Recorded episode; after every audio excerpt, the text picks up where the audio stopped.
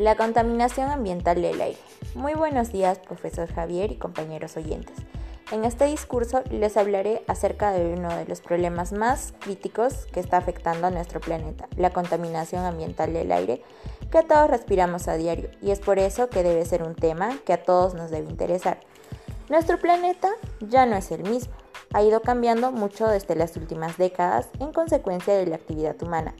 Existen diversos factores que influyen en la contaminación de nuestro aire y en gran medida se debe a los países subdesarrollados que gracias a su avance tecnológico poseen gran cantidad de fábricas e industrias que son una de las principales fuentes de contaminación, ya que producen óxidos de nitrógeno, dióxido de carbono y silicatos que afectan directamente la salud.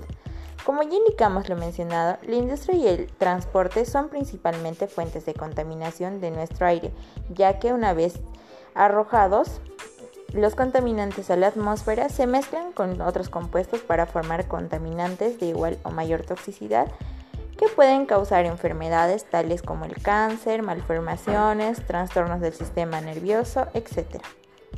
Pero no solo está afectando nuestra salud el aire, contaminado, sino que también se ve afectada la flora y fauna del mundo, y más aún la capa de ozono, la cual nos protege de los rayos ultravioletas y otras reacciones.